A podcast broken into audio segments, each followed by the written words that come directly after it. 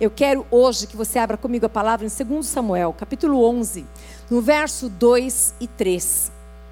2 Samuel, capítulo 11, no verso 2 e 3.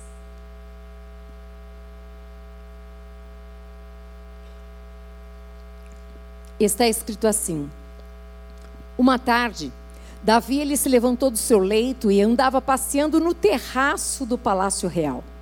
Dali, ele viu uma mulher que estava tomando banho. Ela era muito bonita. Davi mandou perguntar quem era. Disseram-lhe: É Batseba, filha de Eliã e mulher de Urias, o Eteu. Fecha os teus olhos.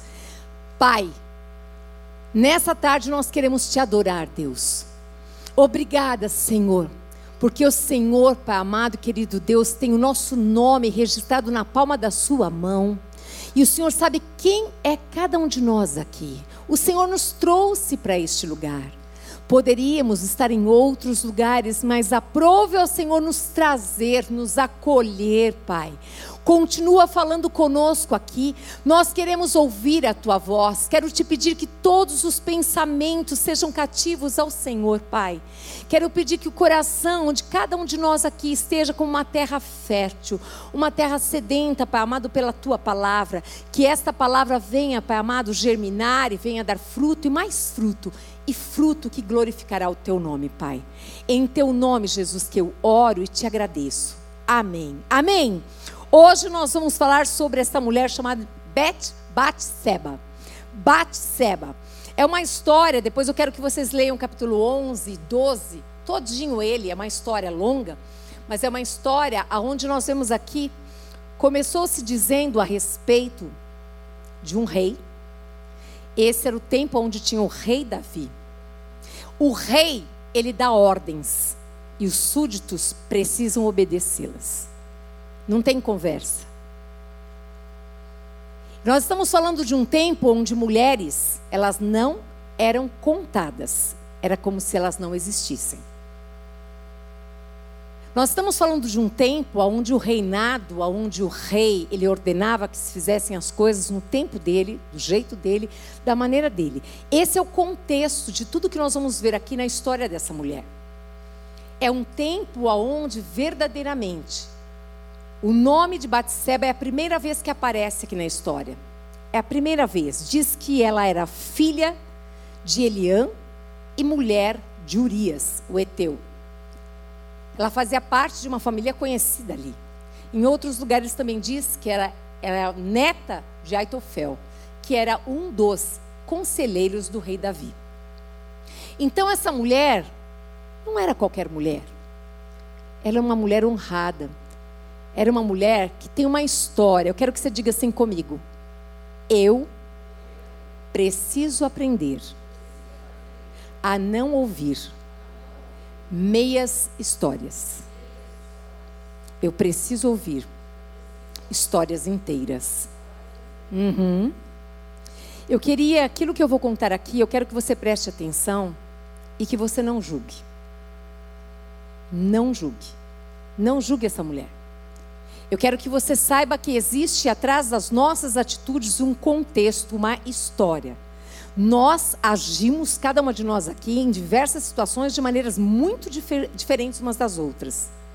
Por que, que nós agimos tão diferente? Porque eu tenho uma história de vida e você tem uma outra história. Nós aprendemos com os nossos pais, nós fizemos escolhas diferentes, nós frequentamos lugares diferentes, nós temos uma história. E hoje nós temos uma palavra de Deus que para nós deve ser, precisa ser o nosso manual de vida.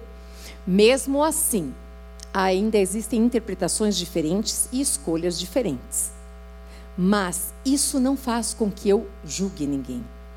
E eu quero muito dizer para você, nós vamos acompanhar essa história de Batseba, que diz aqui, no primeiro versículo que eu li, o versículo 2 e 3, diz que o rei, ele estava ali passeando no terraço do seu palácio, passeando.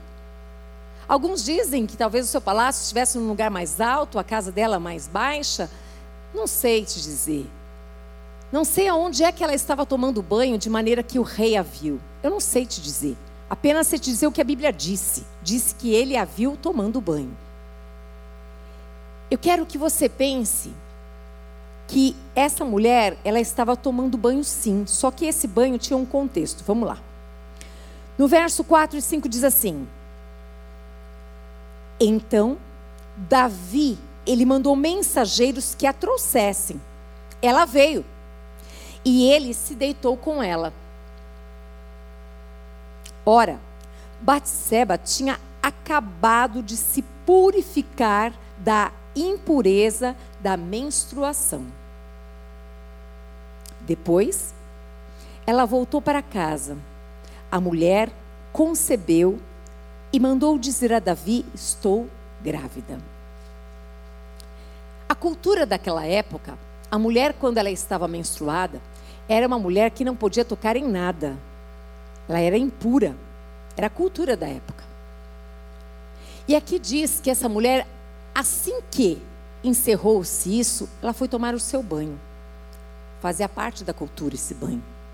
Para tirar todas as impurezas. O local não sabemos, mas ela tomou esse banho.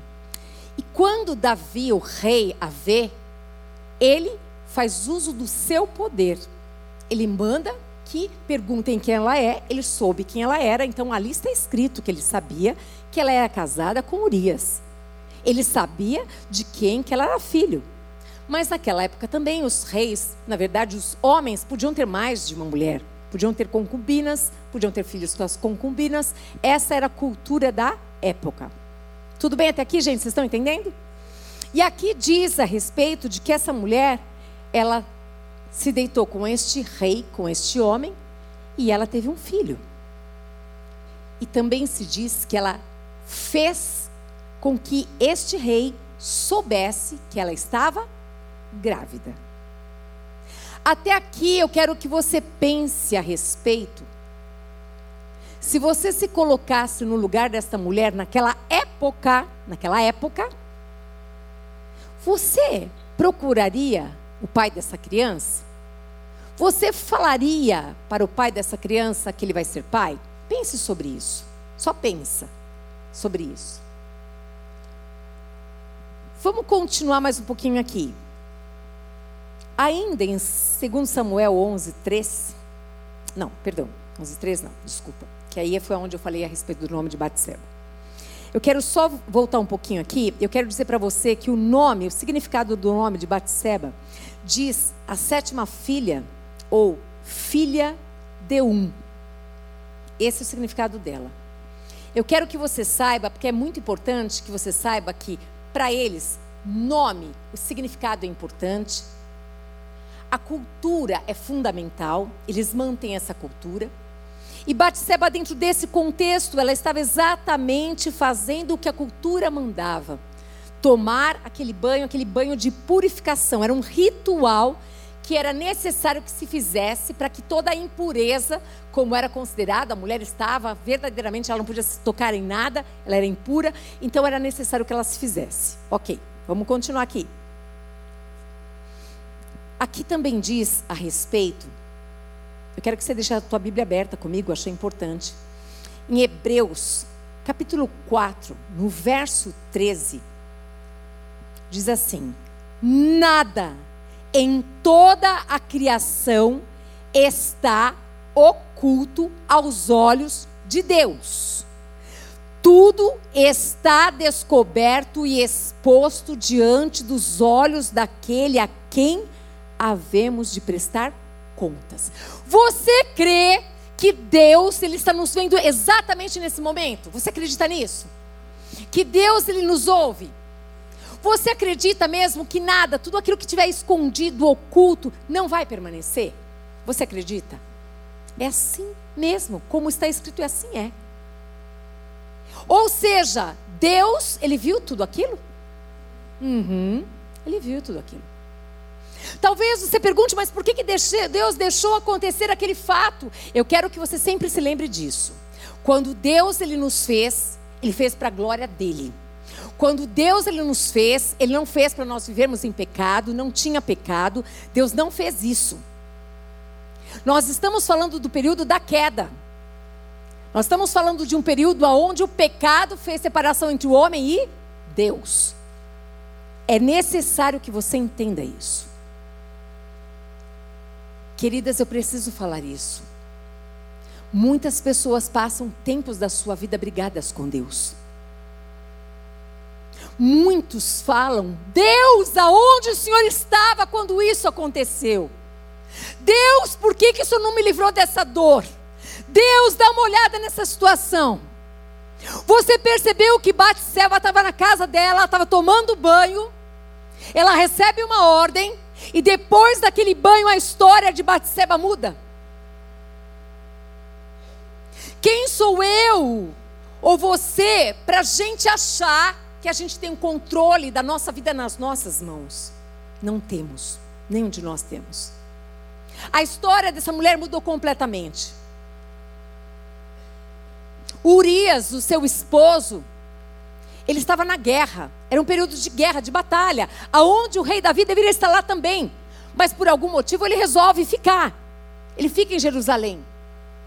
E vai passear naquele terraço. Imagina o terraço, deve ser maior do que isso aqui. E vai olhar e contempla aquela mulher maravilhosa. Só que aquela mulher maravilhosa, linda, ela não tinha ideia o que estava esperando ela. A gente não tem ideia, muitas vezes, as situações que estão aguardando a nossa vida. A gente não tem. A gente não tem controle de nada. E aqui diz que quando vieram, levaram ela até o rei. E ali diz que ela se deitou com ele. Não diz mais nada. Não sei o tempo, não sei como ela reagiu, não sei. Qualquer coisa que eu falar aqui, eu vou falar de suposições. Mas diz, diz que esta mulher, ela foi, ela se deitou e ela engravidou. Não sei nada antes a respeito se ela tinha filhos com Urias, que era o seu esposo. Também não fala. Mas fala que ela engravidou. A pergunta é: como estava o coração dessa mulher. Alguns, algumas pessoas, algumas teorias, algumas dizem a respeito de que ela tomou banho lá fora, de que ela o seduziu. Isso é julgar. Nós não sabemos. Não julgue. Nós não sabemos. O que nós sabemos é o que está escrito na Bíblia falou que ela tomou banho. Se de repente não tinha teto, banheiro dela, não sei, ué. E ele via de cima para baixo, vou saber. Você percebe como a gente não sabe nada? Como a gente pega meias histórias e a gente dá um jeito, dependendo da situação que a gente está, a gente vai, puxa para um lado, puxa para o outro, puxa para a mulher, puxa para o homem. Só Deus é que sabe. Só Deus que estava lá. Só Deus é que sabe o que estava acontecendo, só Deus é que sabe como cada um reagiu, só Deus sabe o planejamento, só Deus sabe, nós não sabemos de nada. Isso é na nossa vida. Isso é na nossa vida, é nosso dia a dia. Quem acorda conosco, quem dorme conosco, quem passa o dia inteiro conosco é o Senhor. Ninguém sabe, são meias verdades, meias histórias. Eu quero que você pense junto comigo como estava o coração dela. Nós falamos aqui, a, a, a, alguém aqui falou a respeito da importância de nós olharmos para o outro e nós, apenas o fato de olharmos para alguém, de nós dissermos, precisa de alguma coisa, posso te abençoar, posso orar com você, posso estar com você, te dar um abraço, isso ajuda muito. Eu não sei se ela tinha amigas, eu sei que ela tinha um pai. o que o pai poderia fazer diante do rei? Eu sei que ela tinha um esposo, mas o esposo estava na guerra. Eu só sei de uma coisa: eu e você não estamos sozinhos. Nós temos um Deus conosco e nós não podemos esquecer. Se você não tiver ninguém para te defender, Deus está com você. Se você não tiver ninguém para te ouvir, Deus está pronto para te ouvir. Se você não tiver ninguém para enxugar as suas lágrimas, Deus está aí para enxugar cada lágrima sua. Se você não tiver ninguém para te levantar, Deus está com você para te levantar. Essa mulher, estava ali, naquela situação, era uma situação de adultério. Ela tinha esposo. Mas ela estava na casa dela. Muitas vezes ninguém quer saber das histórias. É muito mais fácil nós colocarmos na cruz, lançarmos pedras, destruirmos vidas, do que olharmos, pedirmos graça, sabedoria e dizer: Senhor, eis-me aqui para ajudar. E nós vamos ver aqui o que que essa mulher nesse coração, aonde depois de um banho muda toda a história da vida dela. Aonde depois de um banho, ali tem adultério, ali tem gravidez e não para por aí. Eu quero que você continue comigo aqui.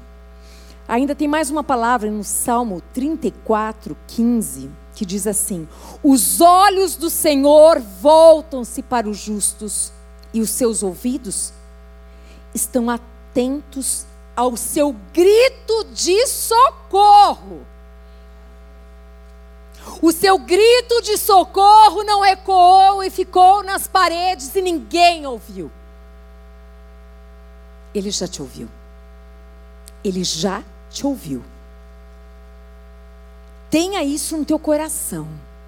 Por mais que não apareça nada na hora como você gostaria. Por mais que não tenha nada, nenhum barulho, ninguém veio para perto, ninguém te ajudou a levantar, ninguém, nada, nada. Tem alguém que está aí que você ainda não viu. Tem alguém que está aí que está querendo ser, ser visto por você. Ou você acha, ou eu acho, que nós todo dia levantamos da nossa cama porque nós somos muito bons. Não! É porque misericórdia de Deus todo dia na nossa vida. Todo dia Deus está conosco pela sua misericórdia, nos ajudando a levantar, a respirar fundo e a continuar. E esse Deus estava com esta mulher esse Deus, ele viu todo, tudo isso. Ele viu tudo isso. Vamos continuar.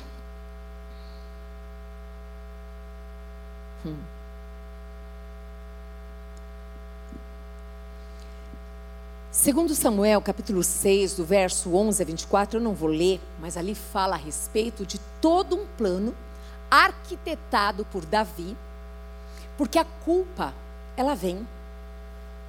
A culpa, ela vem. Então, quando o Davi recebe a notícia de Batseba de que verdadeiramente ela estava grávida, ele faz o quê? Arquiteta um plano. Nós estamos falando de um rei que temia a Deus.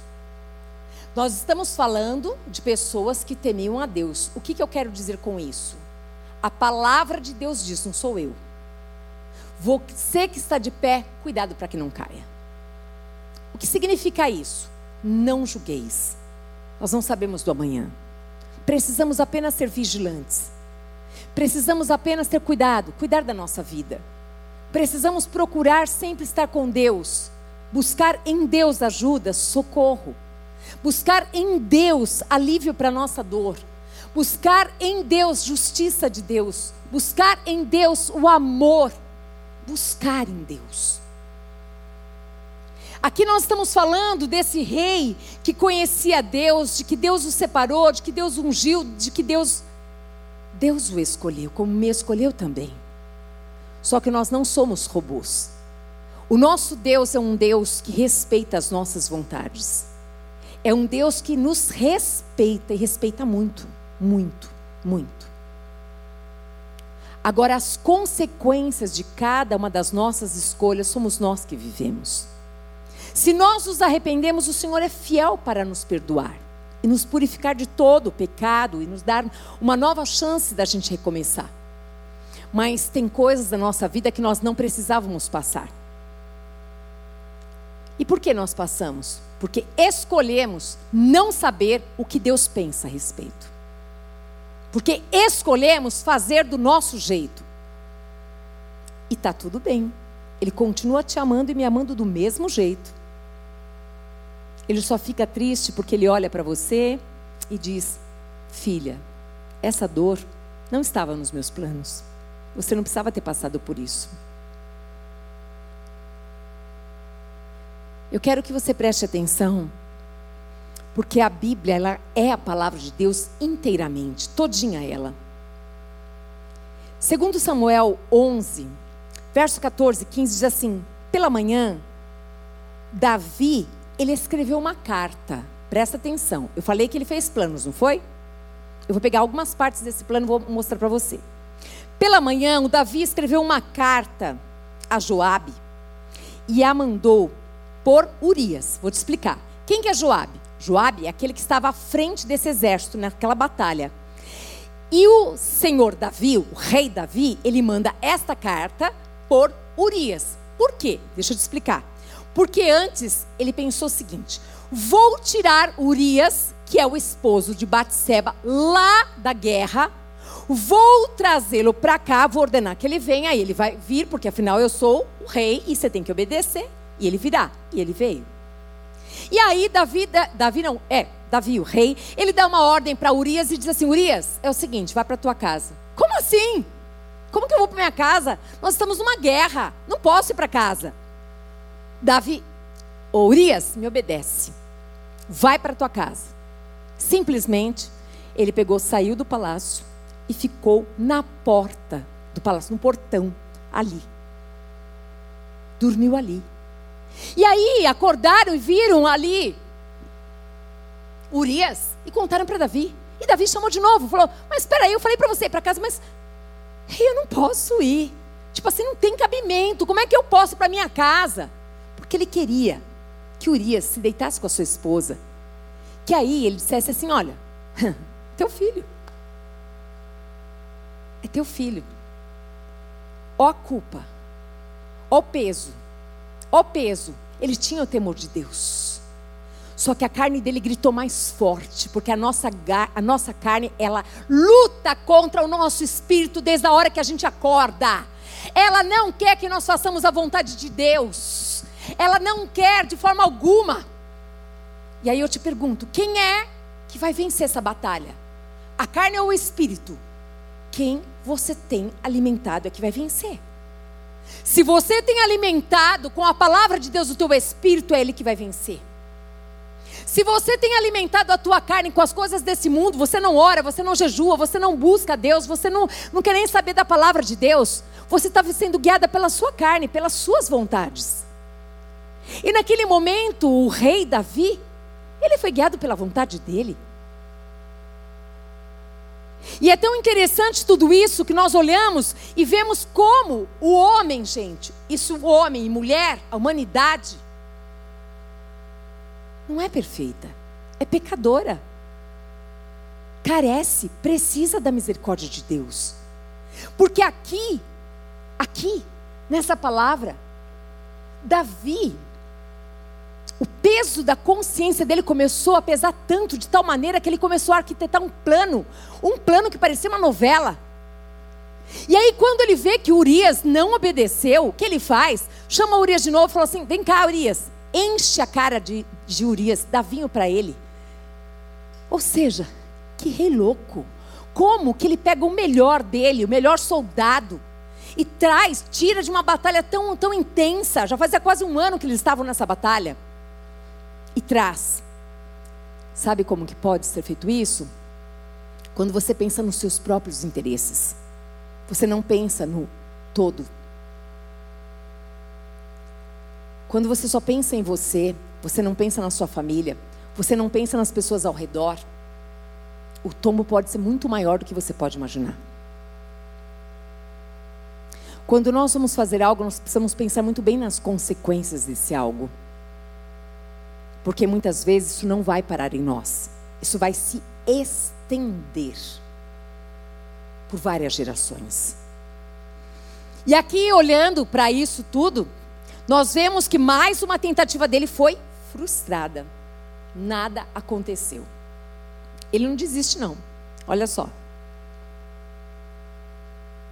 Segundo Samuel 11, 24, diz assim: ah, ah, perdão, gente, vou voltar lá. 11, 14, 15, que eu comecei a ler e parei.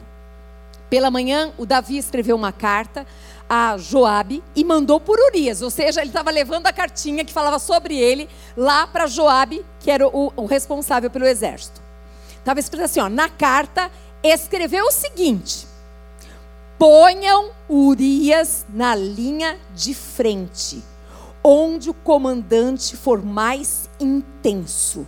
Depois deixem-no sozinho para que seja ferido e morra.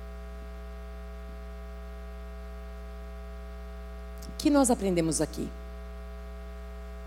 Que um homem e uma mulher de Deus podem ter sentimentos que não provêm de Deus. Estes sentimentos podem existir, eles não devem, de forma alguma, passar despercebidos. Você precisa olhar e falar assim: eu estou com ódio mesmo. Eu estou com muita raiva. Mas fala para o teu pai. Fala para o teu pai que está aí dentro do teu coração, essa revolta, esse sentimento, esse plano maligno, esse desejo de matar, esse desejo de ver morto, esse desejo de ver destruído. Fala para o teu pai. Ele escreveu para um homem, mas ele não falou para o pai dele. Ele conhecia esse Deus de perto. Mas ele deixou que a carne, a sua vontade, os seus desejos, a sua química, os seus olhos, aquele que ele viu, exatamente aquele desejo que Eva teve, ele também teve. É só para mostrar que homem e mulher têm sentimentos iguais. A diferença está se nós vamos alimentá-los ou não. Ele manda essa carta por escrito, ou seja, Urias está levando, para o seu chefe para que essa carta aqui, ó, eu não sei, né, mas é para eu morrer. Ele entregou para ele mesmo levar. O que, que eu quero que você preste atenção? todos os dias da nossa vida. São todos os dias.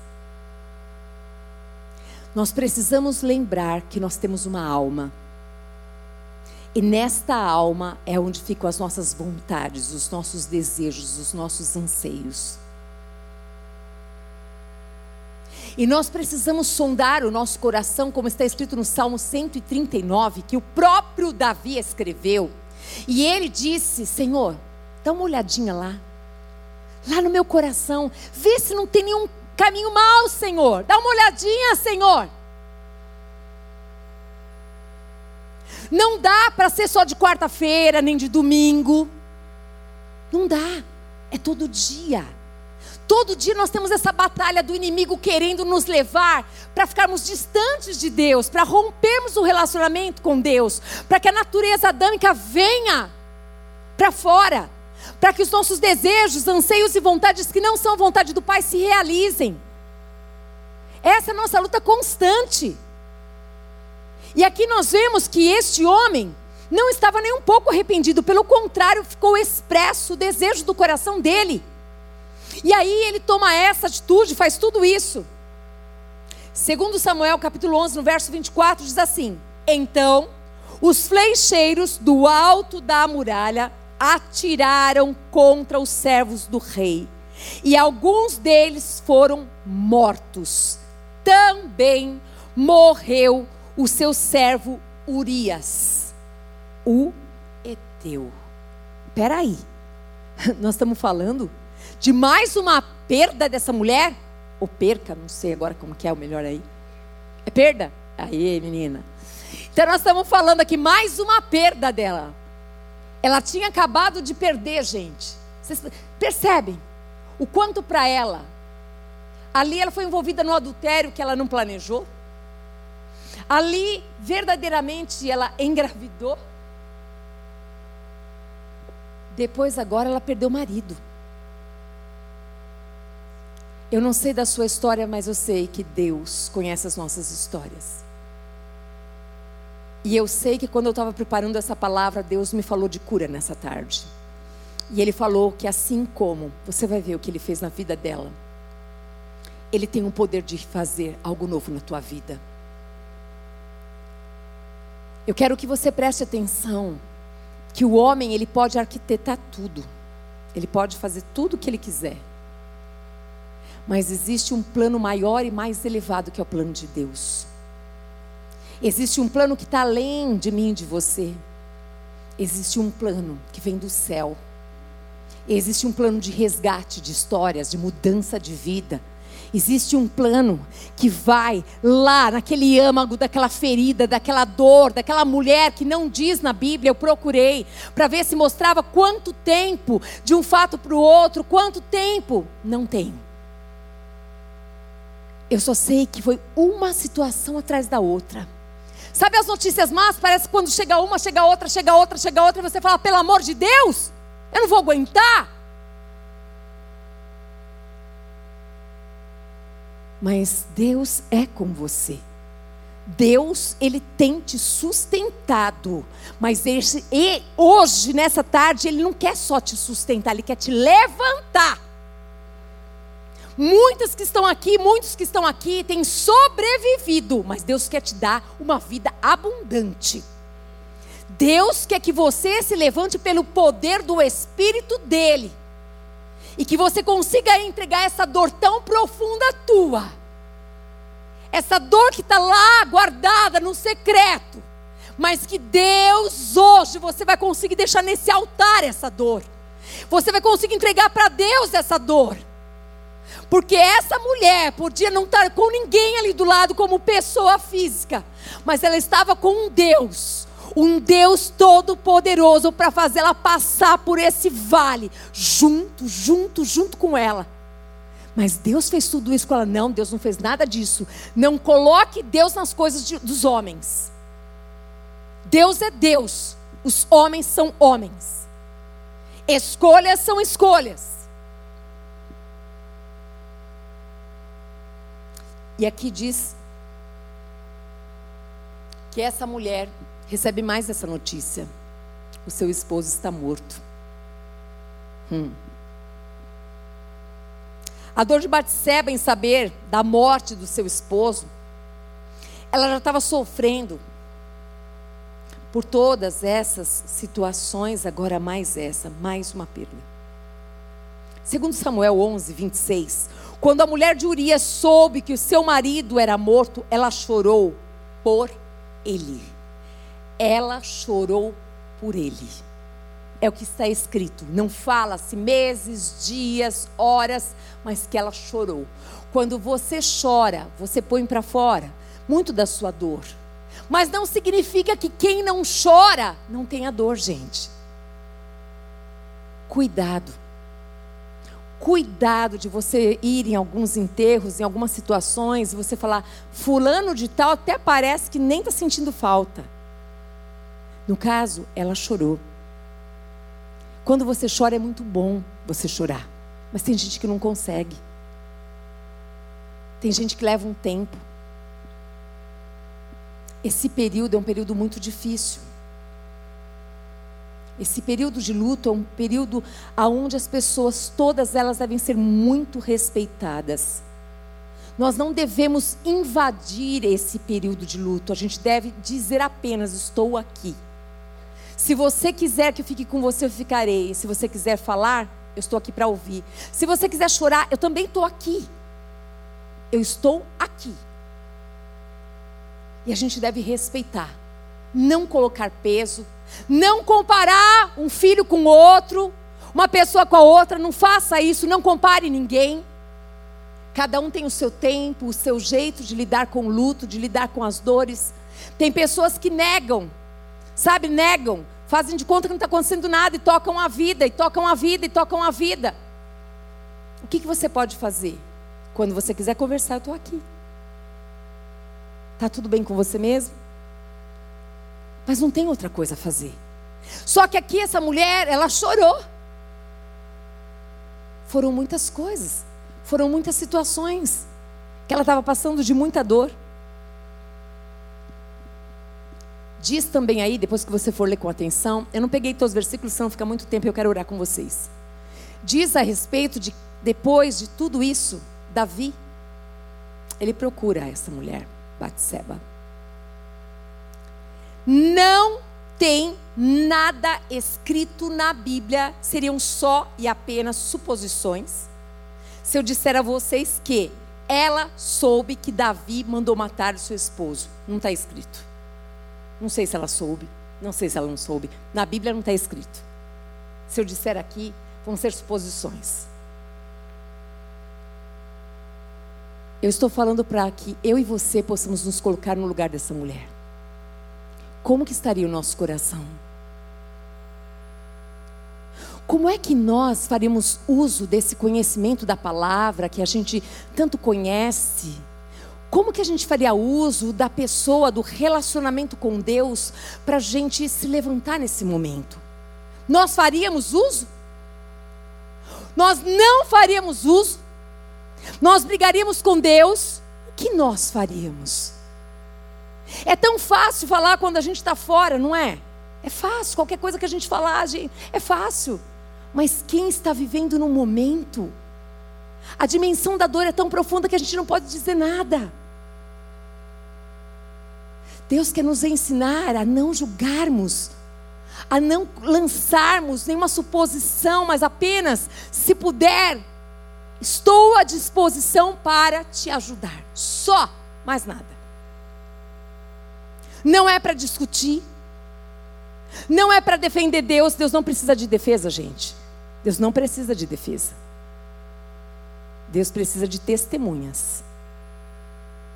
Pessoas que falem da palavra e vivam ela. É isso que Deus quer de nós. Só. Ele não precisa que você defenda, ele não precisa, ele precisa que eu e você sejamos testemunhas dele. Só isso. E aqui diz que passado o luto, Davi, ele mandou buscá-la. Lembra? Ele é rei. E ele mandou, ele não perguntou, vê se ela quer vir. Hum.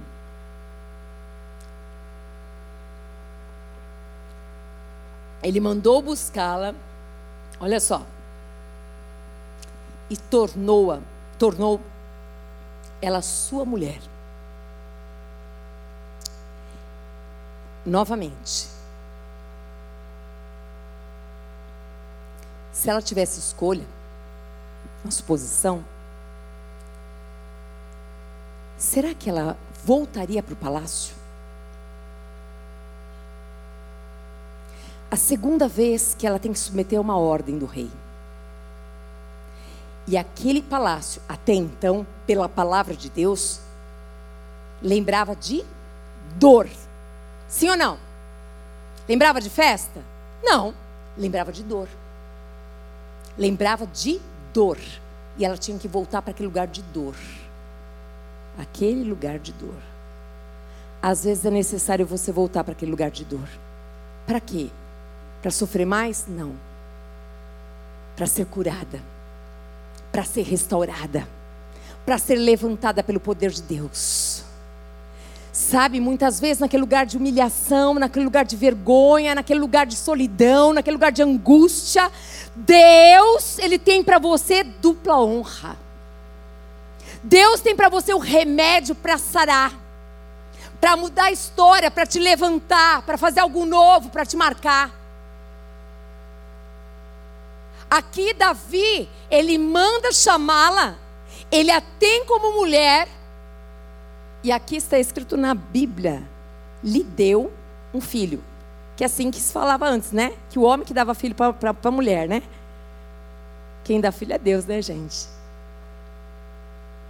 Ele deu um filho. Peraí, de novo? Eu quero só. Eu só estou lembrando com você algumas coisas aqui. Eu quero que você preste atenção. 2 Samuel 11, 27. Porém, isto que Davi tinha feito pareceu mal aos olhos do Senhor. Pareceu mal a quem, gente? Quem é que tinha visto tudo? Deus. Pareceu mal aos olhos do Senhor. E se pareceu mal aos olhos do Senhor, o nosso Deus é um Deus de amor, mas é um Deus de justiça. Está escrito na palavra de Deus. Esse Deus que viu aqui deixou expresso, claro, que isso pareceu mal aos olhos do Senhor. No Salmo 94, no verso 9, diz assim: Será que quem fez o ouvido não ouve? O que vocês acham? Será que quem fez o ouvido, quem que fez o ouvido, gente? Vocês acham que Deus não ouve? E continua no mesmo versículo. Será que quem formou o olho não vê? Ei! O nosso Deus é um Deus que vê, o nosso Deus é um Deus que ouve. Então, antes de você correr para qualquer pessoa, corra para esse Deus que vê e que ouve. Corra para esse Deus que fala, esse Deus que é vivo, esse Deus que não está morto, esse Deus que ressuscitou no terceiro dia através da pessoa de Jesus Cristo. Não perca tempo com outra coisa a não ser crer que existe um Deus que me vê, um Deus que me ouve, um Deus que conhece o tamanho da minha dor, o Deus que sabe quando eu peco, o Deus que olha para mim e me dá chance de recomeçar, um Deus que todo dia é tempo para recomeçar. É importante que você saiba disso, que esse Deus que vê, esse Deus que ouviu, está escrito que ele não gostou de nada disso. Segundo Samuel, capítulo 12, no verso 1, diz assim: O Senhor enviou Natan a Davi. Quem era Natan? Era um profeta. O que é um profeta? É um homem ou uma mulher que ouve a voz de Deus, é o mensageiro de Deus que leva uma mensagem para alguém que Deus mandou. Aqui diz que o profeta Natan, ele foi falar com Davi e ele disse, e aí ele contou uma história para Davi. Havia numa cidade dois homens, um rico e outro pobre. E ele vai contando essa história para Davi, Davi vai achando muito interessante. E aí ele vai falando que esse pobre tinha lá uma ovelhinha. Mas que aí o rico foi fazer, não lembro agora dos detalhes, não sei se foi festa, foi dar a ovelha para alguém. E aí, sabe o que ele faz, o rico? Pega a ovelha do outro. Mas ele já tinha as dele. Aí, o Davi fica muito bravo. Que absurdo! Como é que pode um negócio desse? Olha só o que Davi fala, gente. Segundo Samuel 2, 12, 12, 5. Então o furor de Davi se acendeu contra aquele homem, aquele homem da história que Natan estava contando. E ele disse a Natan: Tão certo como vive o Senhor, o homem que fez isso deve ser O homem que fez isso deve ser morto.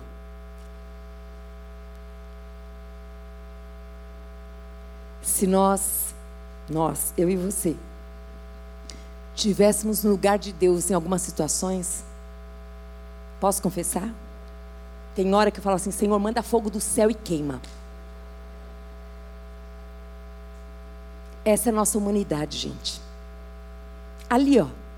Ali aquilo que ele fez com o outro, ó, se Deus fosse olhar por ali, o que, que ia acontecer? Ele seria morto. Mas Deus não pensa como eu penso. Deus não pensa como você pensa. Deus, diga assim: Deus, Ele é bom. Em todo tempo. Todo tempo Ele é bom.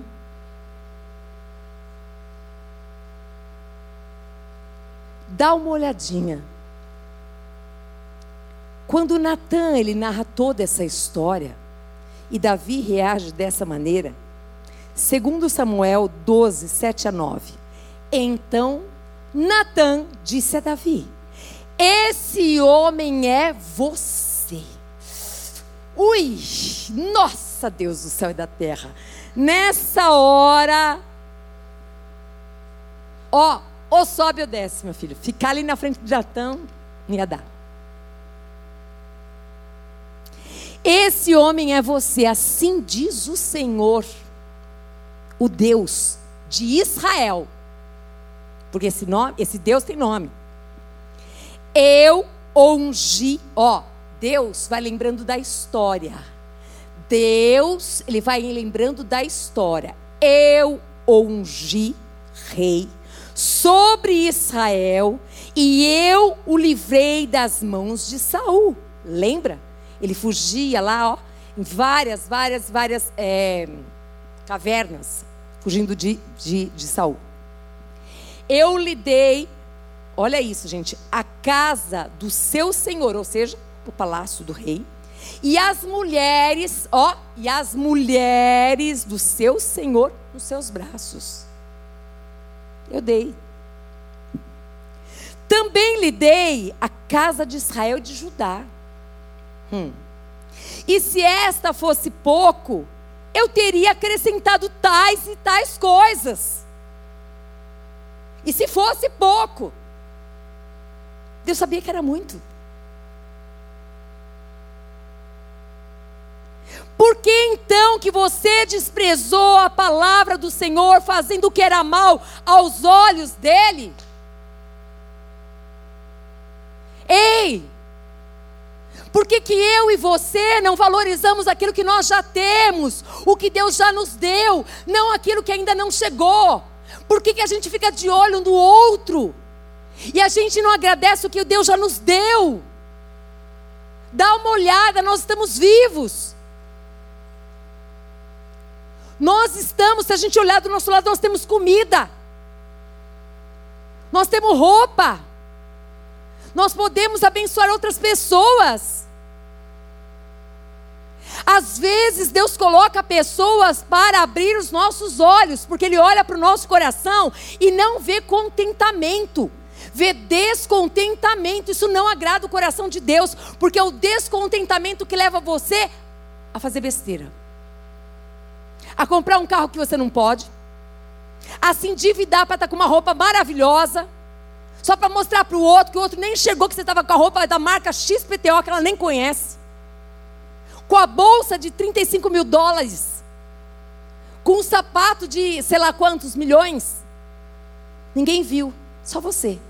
E se endividou até a tampa. E agora a dívida, ha, se tiver marido, o marido que se vire. Se não tiver marido, os filhos que vão ajudar a pagar. E se não tiver filho, então o nome que vai sujo. E depois Deus. Vocês estão percebendo que Natan fala para Davi? Ele fala assim: Eu quero te lembrar, Davi, que Deus fez isso, isso, isso, isso com você. Por acaso Deus ele erra na quantidade do que ele dá para nós, gente? Ele não erra. Ele não erra.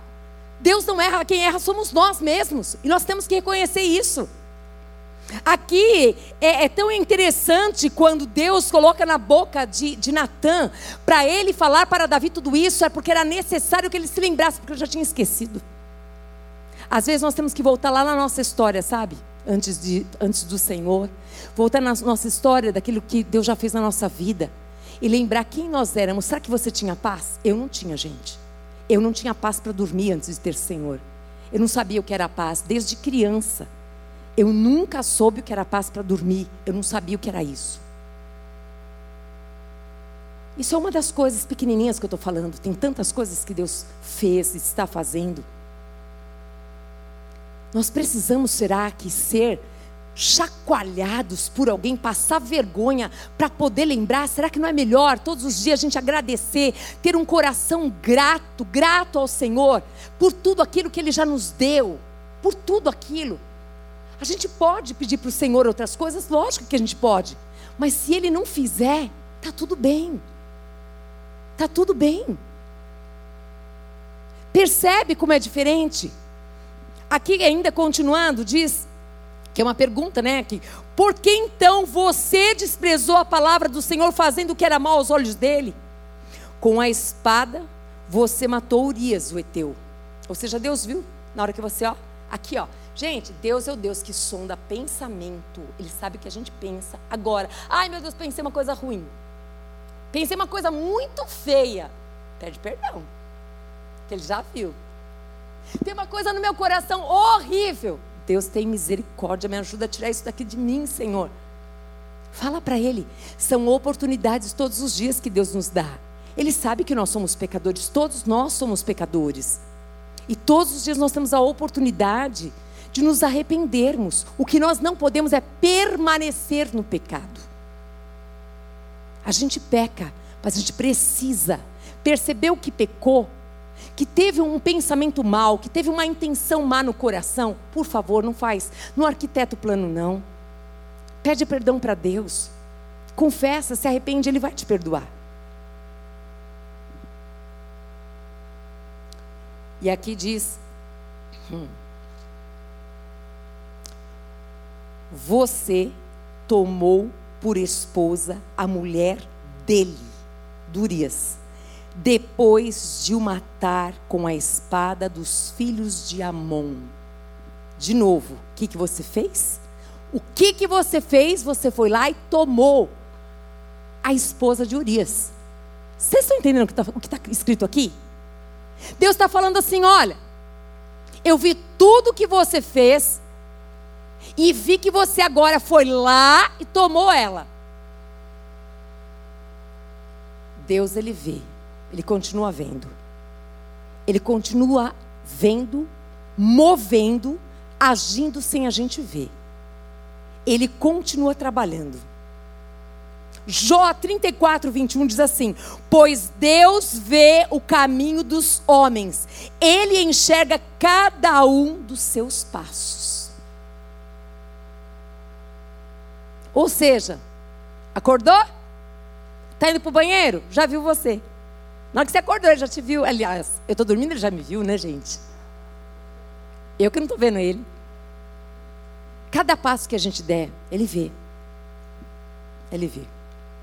Segundo Samuel 12, 15, então Natan foi para a sua casa. Natan fez o que ele tinha que fazer. Palavra dura é essa, né? Confrontar um rei. Mas graças a Deus que tem homens que confrontam reis.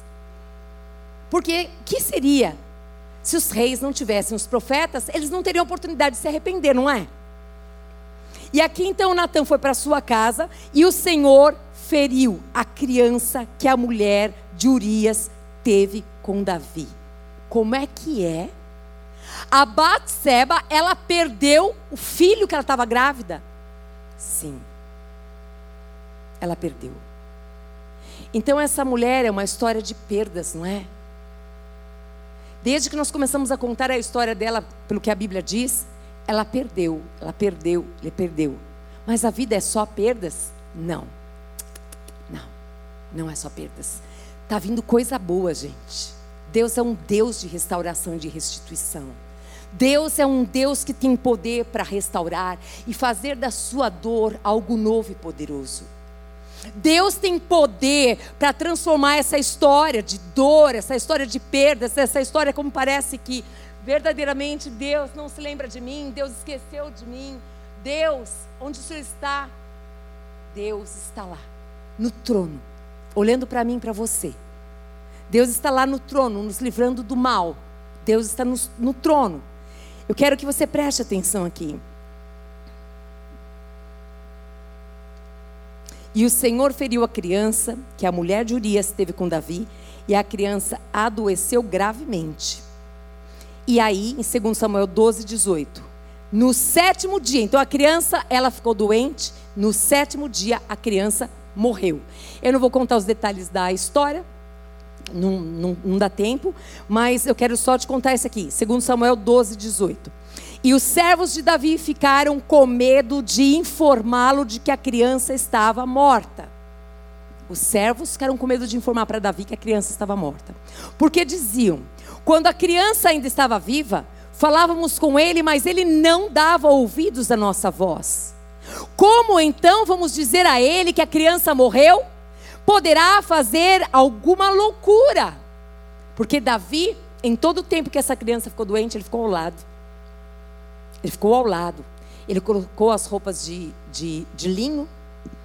Ele se humilhou, que significava humilhação. Ele se prostrou e ficou todo o tempo ali.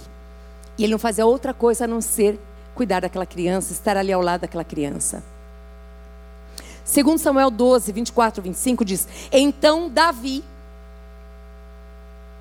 ele consolou a Batseba, a sua mulher.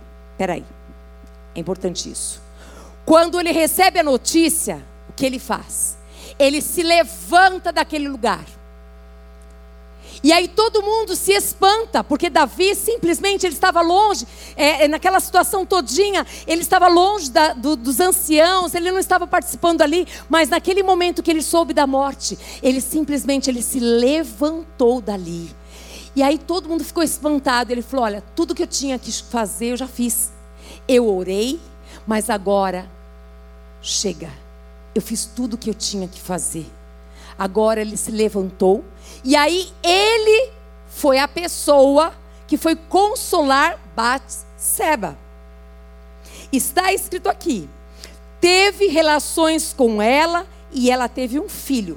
Então, peraí, tudo acontecendo na mesma hora? Não, gente, a Bíblia ela, ela vai narrando a história direto, não mostra que tempo das coisas, tá? Diz que ele foi consolá-la, ou, ou, seja, eu entendo que ele foi e deu a notícia para ela, mas aqui acontece que ele teve relações com ela. Aí o que aconteceu? a quem Davi, ela teve um filho, a quem Davi deu o nome de Salomão. O nome Salomão é pacificador. Ou seja, começa-se a mudar a história dessa mulher. Eu quero dizer a vocês que naquele tempo, a maneira da restituição vir sobre as mulheres, quando elas eram abusadas, eram elas serem tomadas como esposas. Batseba ela começou a sua restituição Embora talvez ela não quisesse para aquele palácio de forma alguma. Mas foi naquele palácio da dor que Deus começou a restaurar a vida e a história dela. Muitas vezes, talvez você não entenda por que, que você está passando por tamanhas dores. Por que, que você tem que voltar, parece para aquele mesmo lugar. Porque eu tenho certeza que Deus tem restituição na sua vida. Aqui mostra exatamente que Batseba, ali, ela teve um filho, e esse filho não foi qualquer filho, foi Salomão, que era o pacificador, foi o nome que Davi deu a ele. E o Senhor o amou. O Senhor amou este filho. O Senhor amou este filho. Salomão. Davi o entregou nas mãos do profeta Natã. E este lhe chamou de Gedidias. É o nome de Salomão também. Gedidias. Por causa do Senhor. E assim começou a restituição dela. Segundo Samuel 12, 24 e 25 diz assim: Deus redimiu a dor de Batseba. Deus deu a Batseba um filho, Salomão. O versículo seguinte, após né, a morte do bebê, abrange um período de nove meses, que é esse que eu vou ler agora. Então Davi consolou Batseba, sua mulher, teve relações com ela, e ela teve um filho, em quem Davi deu o nome de Salomão, e o Senhor o amou. Davi a entregou nas mãos do profeta Natã, e este lhe chamou Gedidias, por causa do Senhor. É esse versículo aqui que fala que exatamente eles tiveram nove meses. Olha que história. Deus, ele mudou a história dessa mulher. Aquela mulher que ela era súdita, agora ela passa a ser uma com o rei, esposa.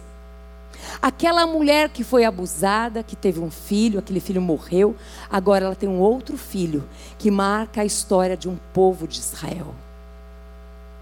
Essa mulher ela foi apresentada para nós porque nós precisamos saber que existem mulheres que sofrem, mulheres que passam dores. A história de todas as mulheres não são bonitinhas como a história de uma ou de outra. Existem mulheres que sofrem demais. Mulheres que passam situações que parece que não vai acabar o deserto. Mas eu sei que essa tarde, como foi bem colocado aqui, ninguém sabia do que eu ia pregar. Várias pessoas que estiveram aqui, através de louvores, palavras, foi colocado que era uma tarde de cura.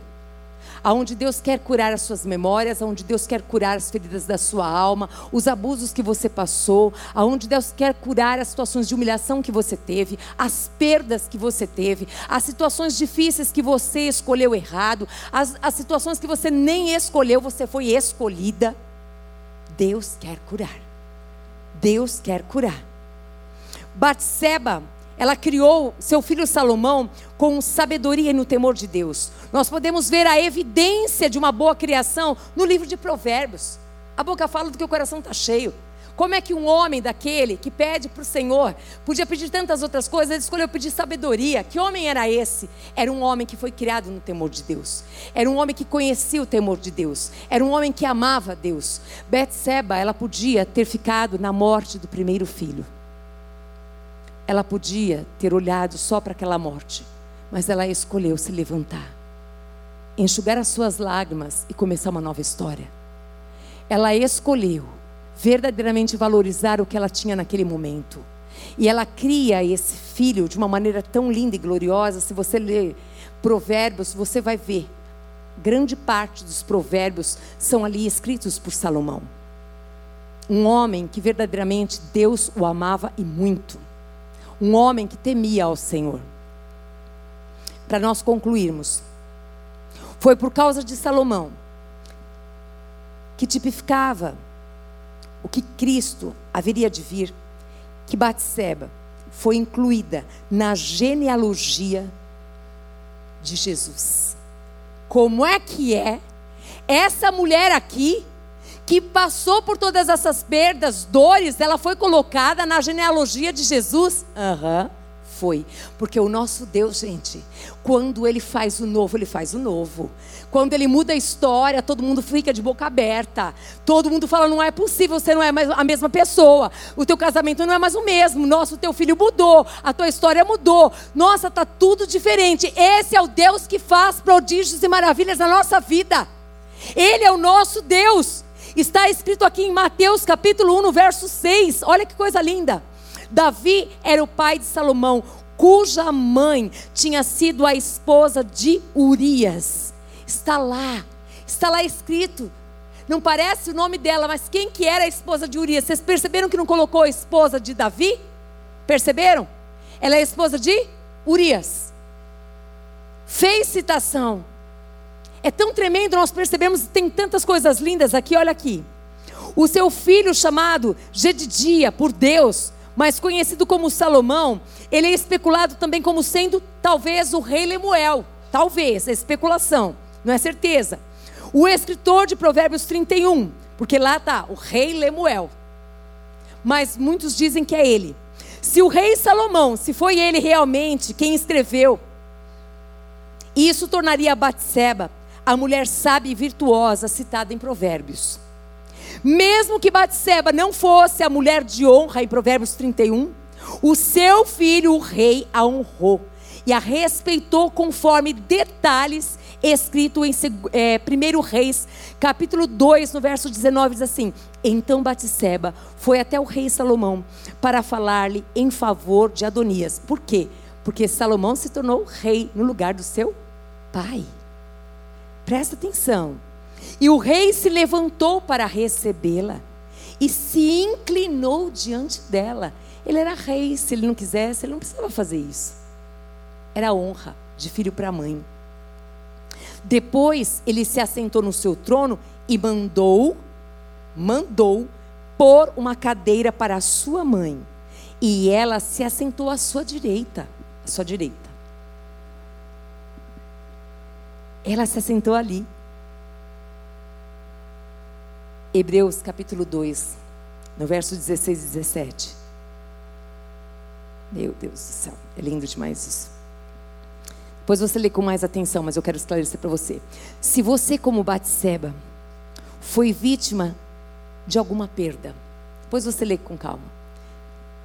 Eu quero que você se lembre que mais do que ter alguém com quem se identificar nas Escrituras, existe alguém que se identifica com você é o nosso Senhor, o nosso Salvador Jesus Cristo. Se coloque de pé. Assim como ele mudou a história de Batseba, ou Batseba, como alguns chamam. Esse nosso Deus tem poder para mudar a sua história. Ele tem poder para fazer algo sobrenatural, aonde ninguém poderia imaginar que esta mulher de súdita seria ali colocada ao lado de um rei como esposa. Essa mulher que perdeu o esposo, que perdeu o filho, foi dado a ela não só um filho, um filho que a honrasse, um filho que a respeitasse, um filho que a amasse, mas acima de qualquer coisa, essa mulher soube educar esse filho, de maneira que esse filho se tornou um homem, o homem mais sábio da Bíblia. essa mulher. Eu acho que teve dias da vida dela que ela, que ela não queria mais levantar da cama. Mas Deus estava com ela. Eu não sei o que você tem vivido, mas eu só sei de uma coisa que Deus é com você. E eu só sei de uma coisa. Só parece que acabou. Porque enquanto nós tivermos vida, a história está pronta para começar. Uma nova história Deus quer começar na sua vida. Mas é necessário que você faça algumas escolhas, como ela fez algumas escolhas também. Ela teria podido até, se ela quisesse, ter feito coisas piores. Mas ela escolheu não fazer. Ela escolheu obedecer. Ela escolheu se submeter. Passou situações de humilhação, de dor, de aflição. Mas aí ela escolheu até o fim se submeter. Se submeter. Mas eu sei que essa mulher que derramou na vida do, do rei Salomão, seu filho, essa palavra de vida, ela era uma mulher com Deus. Ela cria em Deus. O Deus da restituição chegou para ela. O Deus da restituição chegou para você nessa tarde, em nome de Jesus. O Deus da restituição está neste lugar, queridas. Mas você e eu precisamos fazer escolhas. E a escolha é verdadeiramente entregar a dor, entregar sonhos, entregar angústias, entregar medos, entregar aflições, entregar tudo para Deus e confiar que Deus tem o melhor para nós. De que a nossa vontade é só boa e que a gente precisa confiar que o nosso Deus tem poder para enxugar as lágrimas. Ele tem poder para nos levantar no momento que nós estamos caídas. Ele tem poder para restaurar dores profundas. Imagina para ela ver esse rei novamente. Ver. Imagina ela voltar para o palácio. Imagina ela para ser tocada por este homem de novo. Mas o Deus Todo-Poderoso, Ele era com ela, Ele é com você. E Ele diz: Não temas, eu sou contigo, eu sou o teu Deus. Eu te tomo pela mão direita e eu te ajudo.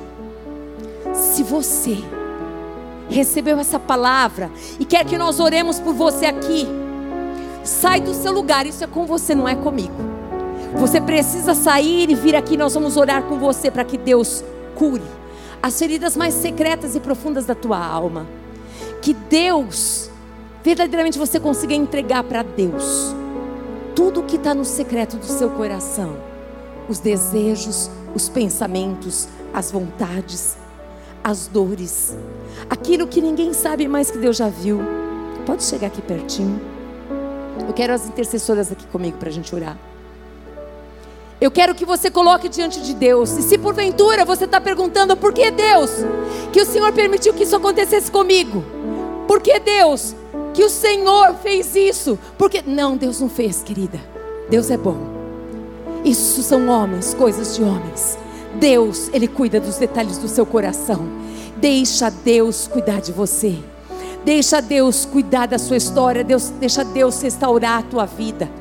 Deixa Deus fazer o sobrenatural acontecer. Deixa, Espírito Santo, vem Minervina, pode vir. Deixa Deus fazer. Pode tocar um isso, adorar o Senhor. Eu quero descer. Nós vamos orar com vocês. Comecem a orar, comecem a orar.